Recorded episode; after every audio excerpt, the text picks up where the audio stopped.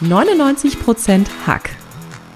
Dein Podcast für supergeniale Hacks. Ich zeig dir, wie du die Lifehacks großer Weltklasse-Performer umsetzen kannst, um noch erfolgreicher zu sein. Mehr davon findest du auf katrinleinweber.de. Und jetzt Ärmel hochkrempeln und ran an den Hack.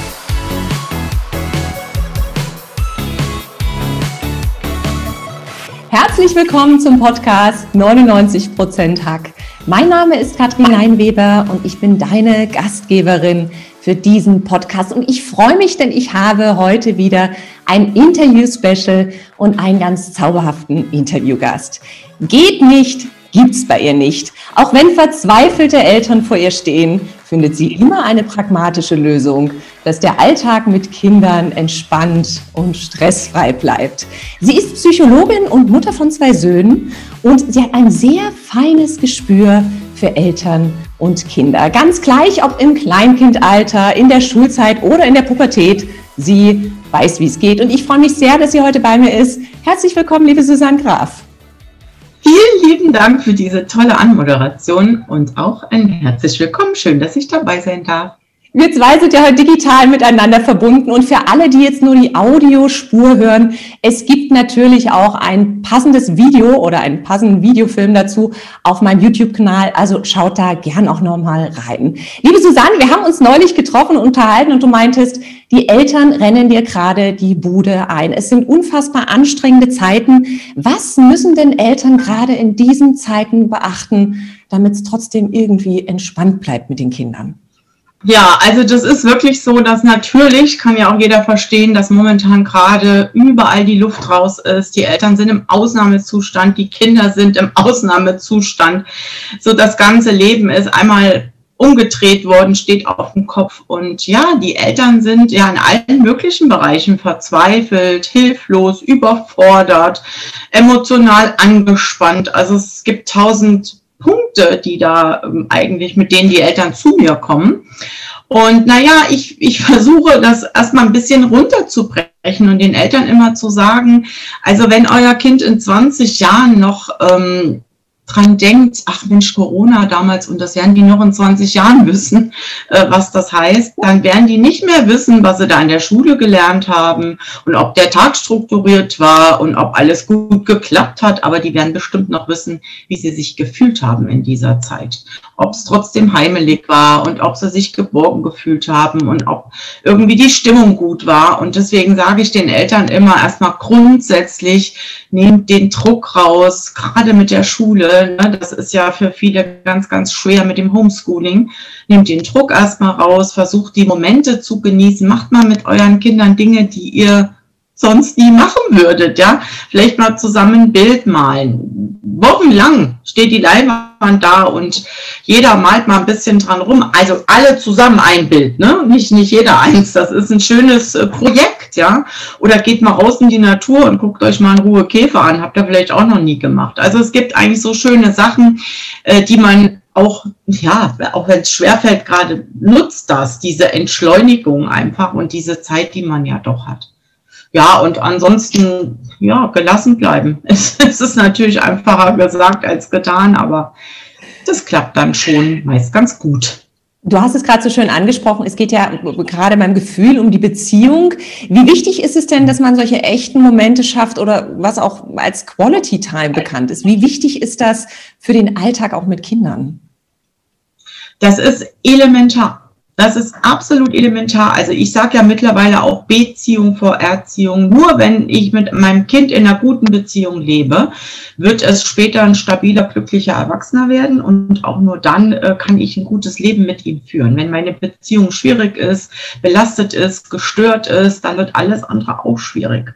Und diese echten Momente, das ist ja ein ähm, Tool, was ich Eltern wirklich fast immer mitgebe, wenn sie zu mir in die Beratung kommen, weil das so der, der, die Basis ist für alles. Also ein Kind muss sich gesehen und gehört fühlen. Das heißt, das, das braucht ein Kind. Das ist wie die Luft zum Atmen. Meine Mutter, mein Vater sehen mich und hören mich, die nehmen mich wahr. Und echte Momente heißt, dass ich jeden kleinen Augenblick, wo mein Kind kurz eine Ansprache braucht, auch aufgreife und nutze. Wir sagen viel zu oft, die Eltern sagen viel zu oft, warte mal kurz, es geht jetzt nicht, du siehst doch, ich kann jetzt nicht. Und wenn ein Kind das am Tag halt zehnmal hört, dann fühlt sich wirklich nicht gesehen und gehört. Und dann haben wir natürlich langfristig ja, ein Thema mit der Aufmerksamkeit. Das Kind wird also versuchen, über andere Dinge Aufmerksamkeit zu bekommen, nämlich dann über nicht so schöne Dinge. Und deswegen sind diese echten Momente, sprich das, was du wirklich mit deinem Kind, den Moment aufgreifst, wo dein Kind dich braucht. Und sagst, ja, was möchtest du? Ich sehe es, ich höre es, ja. Sag mir kurz, was du brauchst von mir. Das ist elementar. Also eigentlich ein ganz großes Basissteinchen oder Goldstückchen, wie ich es den Eltern gern an die Hand gebe. Auch wunderbar. Da muss ich jetzt aber kurz nochmal nachfragen, weil man sieht ja ganz oft ähm, natürlich, dass man irgendwie, dass die Eltern auch gerade am Smartphone rumhängen oder irgendwie äh, gerade telefonieren, irgendwas machen. Was mache ich denn in so einem Moment, wenn das Kind dann kommt? Also wenn es gerade irgendwas braucht. Ich meine, ich ertappe mich auch dabei, meine Kinder kommen, ich, ich schreibe gerade irgendeine WhatsApp oder so. Äh, wie, wie handle ich das dann? Ja, das, äh, das, das kommt sehr häufig vor, weil gerade wenn die Eltern am Telefon sind, ist nämlich die Aufmerksamkeit so skurril für die Kinder weg, die verstehen auch nicht, wo ist sie denn? Ne? Wenn du mit einem anderen Menschen sprichst, dann sagen die, ach ja klar, der unterhält sich, da kann das eher nochmal klappen, aber Handy ist, das ist ganz skurril, subtil eigentlich. Ja, und da gibt es einen sehr guten Hack, wie du sagen würdest, nämlich, dass äh, man kurz ähm, eine Pause macht mit dem Handy, dann äh, dem vom Kind die Hand nimmt in seine eigene Hand, mhm. sagt, okay, ich habe mitbekommen, dass du was von mir willst warte ganz kurz, ich muss das ganz kurz zu Ende schreiben oder muss das ganz kurz zu Ende drauf sprechen. Und dann behalte ich möglichst die Hand in der Hand. Das ist wie die Verbindung wird gehalten, die ja. Verbindung wird gehalten. Und dann muss ich meine Sache ganz kurz zu Ende bringen, soweit es nötig ist. Und dann sage ich so, und jetzt du. Also das heißt, ich zeige dem Kind, ich bin weiter da, ich bin auf deiner Line, ja, aber ich muss das kurz beenden. Das ist ja auch legitim, dass man manchmal die Dinge auch beenden muss. Absolut. Und ich finde, das ist auch ein schöner Hack, der natürlich auch wunderbar ist, wenn man einfach einen respektablen Umgang mit einem Erwachsenen pflegt. Und auch wenn der Partner reinkommt und man ist am Handy, finde ich das eigentlich auch eine schöne Idee. Muss ja nicht unbedingt die Hand nehmen, aber zumindest diesen, diesen Blickkontakt. Du hast ja vorhin schon mal gesagt. Der schafft das auch ohne Hand. Ja. Du hast ja vorhin schon mal gesagt, Druck rausnehmen im Alltag hilft schon mal, dass es stressfreier wird, dass es gelassener wird. Es darf natürlich aber auch Spaß machen. Ne? Hast du noch so ein paar Hacks, ein paar Tipps, wie es einfach noch entspannter sein kann? Ich glaube, viele flitzen natürlich auch von Termin zu Termin. Es ist jetzt zwar ein bisschen reduzierter, weil viele Kurse nicht stattfinden, aber ich meine, viele Mütter kennen das, viele Väter kennen das, die fahren ihre Kinder von A nach B zum Fußball, zum Tanzen, zur Musikschule. Ähm, hast du da vielleicht noch ein paar Tipps, wo man sagen kann, wie nehme ich den Druck raus und, und wie kann es entspannter sein? Ja, da gibt es ganz, ganz viele, aber ich kann ja mal exemplarischen zwei, drei Sachen nennen. Also das erste, was, was mir immer auffällt, was ganz, ganz viele Eltern machen, die regulieren über, nenne ich das. Also die gängeln ihr Kind den ganzen Tag, gängeln die an dem rum, macht das nicht, macht jenes nicht, sitzt gerade, zieht die Schuhe anders an, macht dieses, macht jenes. Und die Kinder fühlen sich ja eigentlich entwertet, ständig beurteilt, bewertet auch, ja. Und ja, das ist so, so freudlos, so lieblose Atmosphäre, ja. Also das, der erste Tipp ist immer, äh, reguliert ganz wenig. Also ich, wenn die Eltern zu mir in die Beratung kommen, dann führe ich die immer so ein bisschen durch und begleite die da fünf Sachen zu finden, die ihnen wirklich wichtig sind. Manchmal auch nur drei. Ja, also das Maximale sind immer so fünf Sachen, konzentriert euch auf die, reguliert das, was wirklich wertvoll und wichtig ist. Und das andere kann man auch mal sausen lassen. Also man muss nicht denken, das Kind wird ein besserer Mensch, wenn ich den ganzen Tag gängel und an ihm rumzerre und denke, ich muss ihm immer sagen, was richtig ist auf dieser Erde. Das findet das Kind auch ganz viel von alleine raus, ja.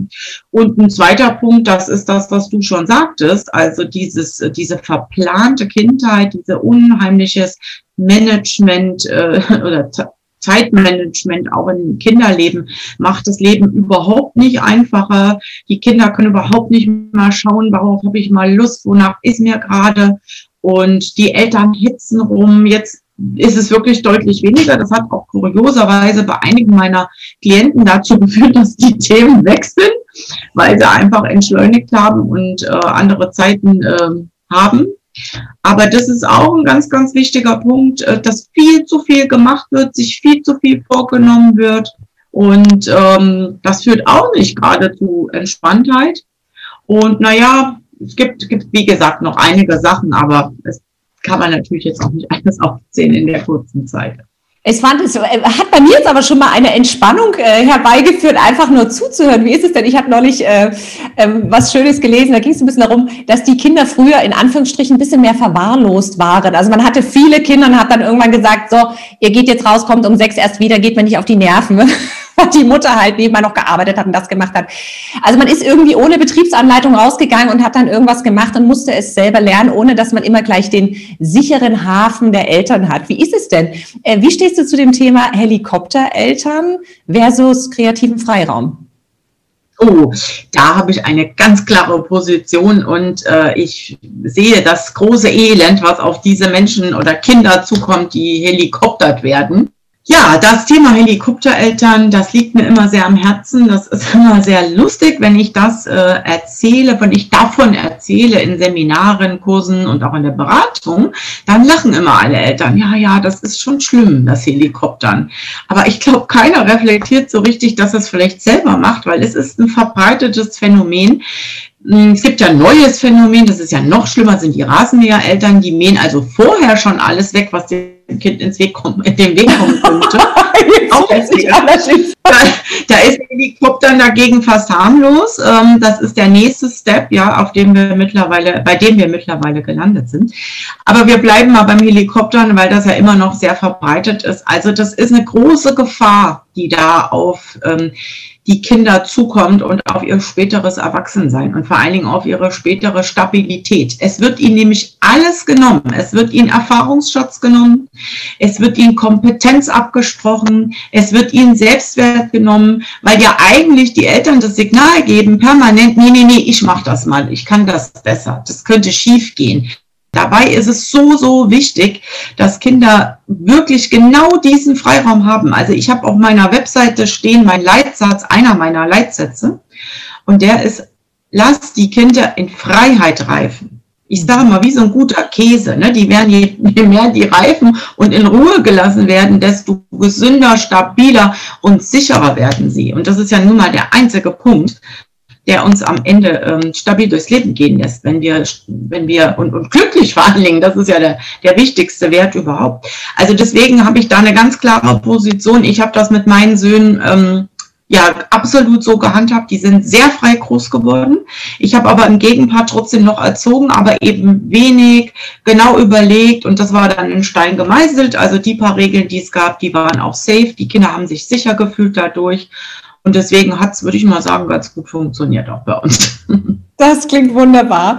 Jetzt kennt man ja die Tage, es, es war anstrengend, äh, die Kinder waren vielleicht in den Einrichtungen, in der Schule, wo auch immer, haben sich da zusammengerissen, dann kommen sie nach Hause und zu Hause lassen sie erstmal die Sau raus, dann, kann, dann können sie ja so sein, wie sie sind, dann fühlen sie sich sicher und dann gibt's äh, Streitkonflikte und dann eskaliert es auch oft mal im Alltag. Hast du da einen Hack, wie man aus so einem Streit relativ entspannt und gelassen rauskommt, dass es für beide Seiten angenehm ist?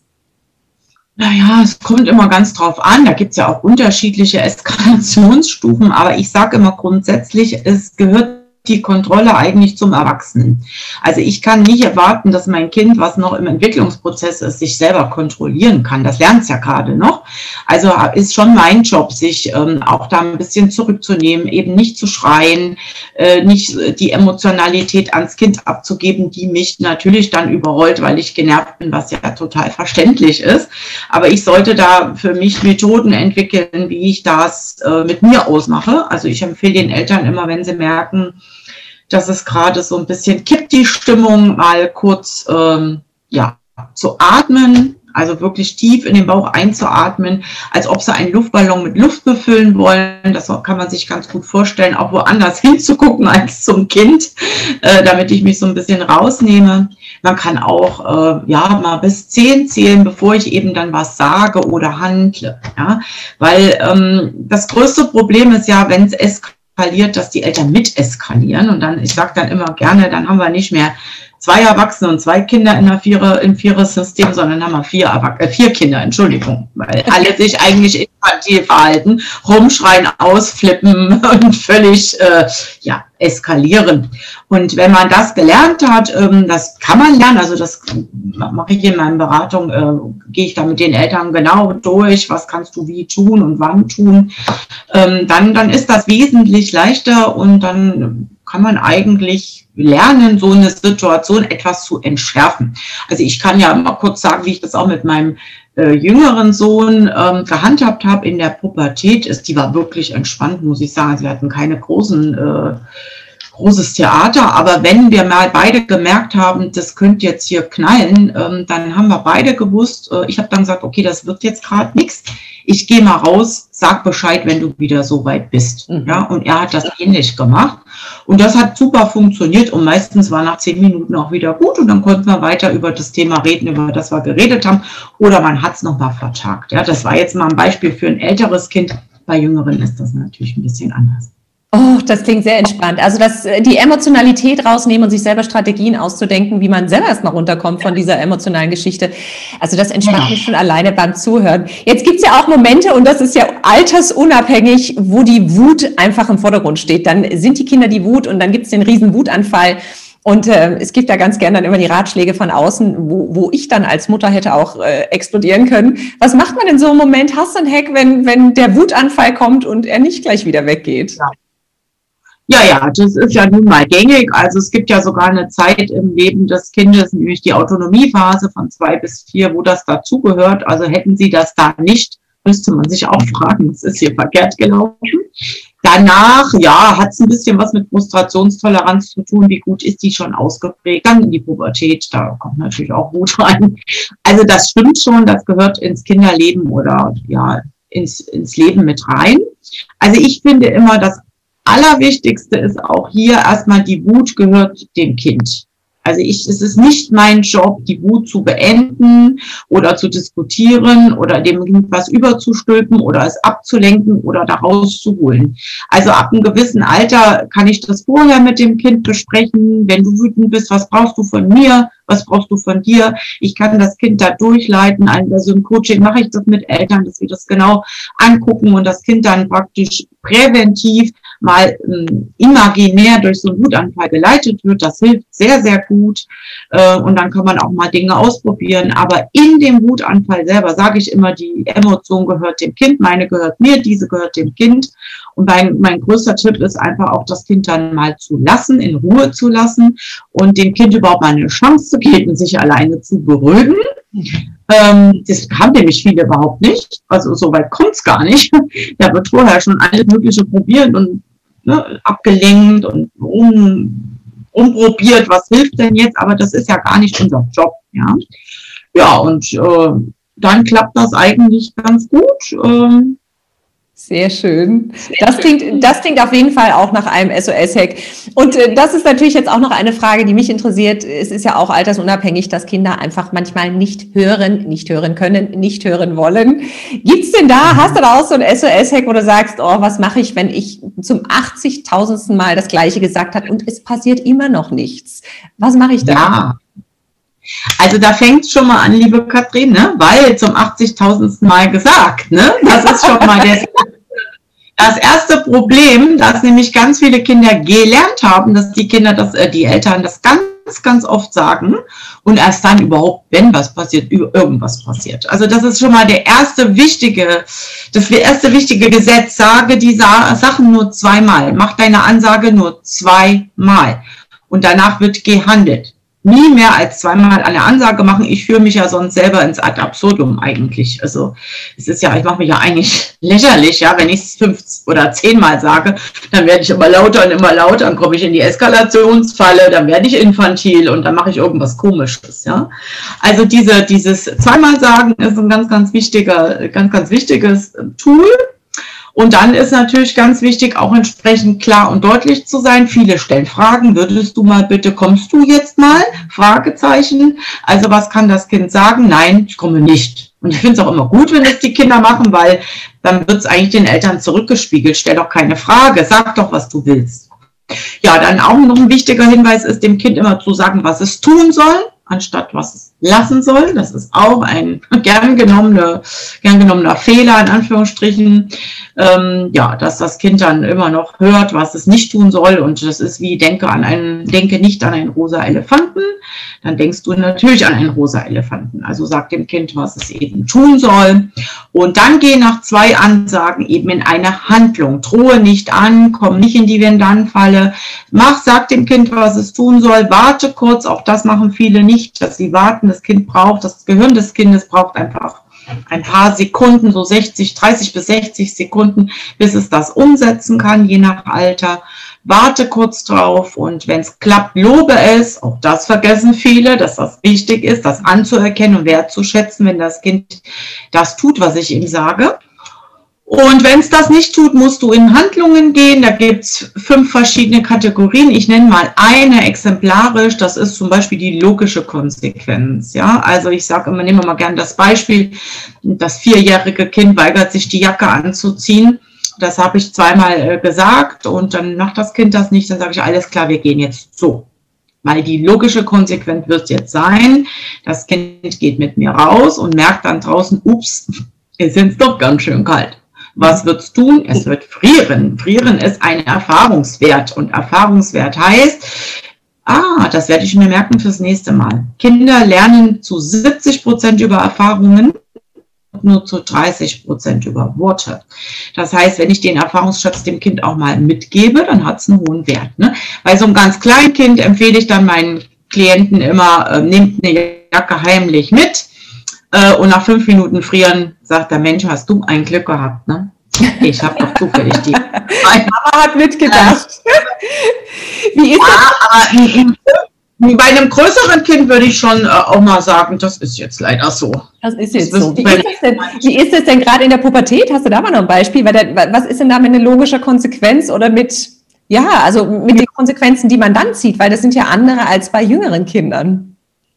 Absolut. Äh, wobei ich sage immer, wer bis zwölf Jahre, da geht er dann die Pubertät los, seinen Job gut gemacht hat, muss dann nicht mehr viel erziehen, ehrlich gesagt. Der, der, das läuft dann eigentlich ganz gut, außer dass die sich mal ausprobieren müssen. Aber ich sag mal, was ist eine logische Konsequenz? Ein Teenager, der morgens nicht aufsteht, was ist die logische Konsequenz? Der kommt zu spät in die Schule, der muss dort mit den Konsequenzen leben. Ganz einfach. Ne?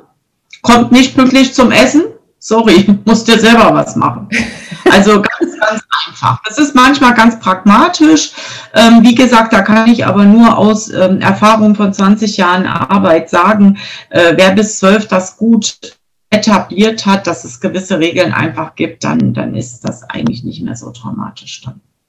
Das waren jetzt schon wahnsinnig wertvolle Hacks und ich muss ja wirklich sagen, also unter uns Hörerinnen, Zuhörerinnen, Zuhörern unter uns, ich finde, die Hacks funktionieren bei Erwachsenen ja eigentlich auch ganz gut. Ja. Wenn man einen Ehemann oder eine Ehefrau hat, die nicht genau hört, dann kann man das auch mal ausprobieren. Susanne, du hast uns jetzt schon ganz viel über deine Arbeit erzählt. Jetzt wollen wir dich natürlich noch ein bisschen persönlicher als Mensch kennenlernen. Jetzt kommt die Kategorie Fastlane. Das heißt, ich stelle dir eine kurze Frage, du darfst ganz spontan antworten. Hast du Lust? Ja, klar, immer her damit. Was wärst du geworden, wenn du nicht die geworden wärst, die du heute bist, liebe Susanne? Ja, das weiß ich ganz genau, weil ich habe immer gesagt, ich würde gerne 200 Jahre alt werden, um in meinem äh, zweiten Hälfte dann diesen Job zu machen. Ich wäre sehr, sehr gerne Innenarchitektin oder Inneneinrichterin geworden. Ich habe ganz viel Spaß an Ästhetik und schönen Dingen und an ja, Veränderungen in meinem Umfeld und das hätte mich sehr erfreut und ich glaube, das hätte ich auch ganz gut gemacht, aber gut, geht halt gerade nur eins, wenn man nur 80 wird oder so. Also definitiv, wenn man einmal bei Susanne war, dann weiß man, wovon sie spricht. Wenn du eine riesige Anzeigentafel hättest, die du an einem beliebigen Ort dieser Welt aufstellen könntest, was würde draufstehen? Äh, ja, ähm, ich lache ja sehr gerne und ich weiß, dass das auch ähm, unheimlich viel Kraft gibt zu lachen und ich würde sagen, lache und die Welt lacht mit dir. Oh, wie schön. Was ist der schlechteste Rat, der häufig erteilt wird, liebe Susanne? Ähm, naja, so im Allgemeinen, aber auch im, in Erziehungsfragen hört man eben sehr auf die, ach, mach das mal, das hat mir auch nicht geschadet als Kind. Und da geht mir immer so ein bisschen auch, äh, schwillt mir ein bisschen der, der Kamm, weil ich mir denke, oh, man weiß nicht, ob es dir geschadet hat, erstens. Und zweitens, ja, genau das eben sollte man nicht tun, sondern lieber so, ja, es gibt halt ganz viel neues Wissen auch zu dem Thema. Und ja, das wäre so, so das, was ich nicht so gut finde als Rat. Und ganz zum Schluss, hast du ein Lebensmotto? Ja, hattest du schon anmoderiert. Geht nicht, gibt's nicht. Was für ein wunderbares Lebensmotto und was für ein wunderschöner Abschied für dieses ganz inspirierende Interview. Ich danke dir von Herzen. Bevor wir uns aber verabschieden, würde ich ganz gerne noch mal wissen, wo können dich die Leute denn erreichen? Wie können sie dich kontaktieren? Und vor allem, ich habe ja mhm. gehört, du hast ein ganz tolles neues Konzept entwickelt. Wie kann man dich, äh, ja, wie kann man da mit dir zusammenkommen? Ja, das ist äh, toll. Danke für die Gelegenheit, das auch nochmal mit ähm, zu erwähnen. Also erstmal klar auf meiner Webseite, die Katrin wird das ja einblenden. Da sind alle Kontakte erstmal zu finden für Beratung, fürs Coaching, für Gruppen, für Seminare, für Themenabende. Also ich habe ja ein großes ähm, Potpourri an verschiedenen Begleitungen, die ich für Eltern anbiete. Das findet man alles auf meiner Webseite. Aber was mir besonders gerade am Herzen liegt, ist mein Baby. Ich habe nämlich, ähm, ja, also eigentlich durch Corona, muss ich sagen, weil ich ja so überrannt worden bin und so viel Beratung gegeben habe und den Bedarf gesehen habe, ein Online-Portal ins Leben gerufen. Das heißt elterngold.de.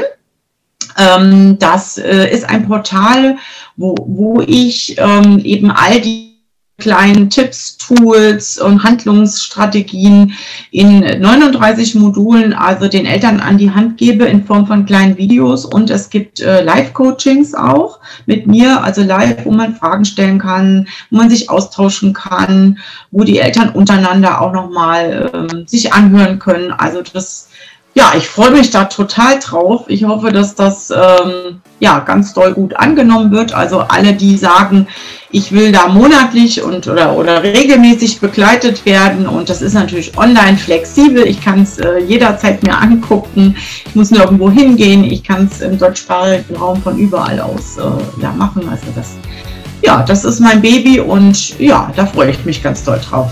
Oh, das klingt nach einem wunderbaren und spannenden Konzept und ich denke, der Bedarf ist auf jeden Fall da.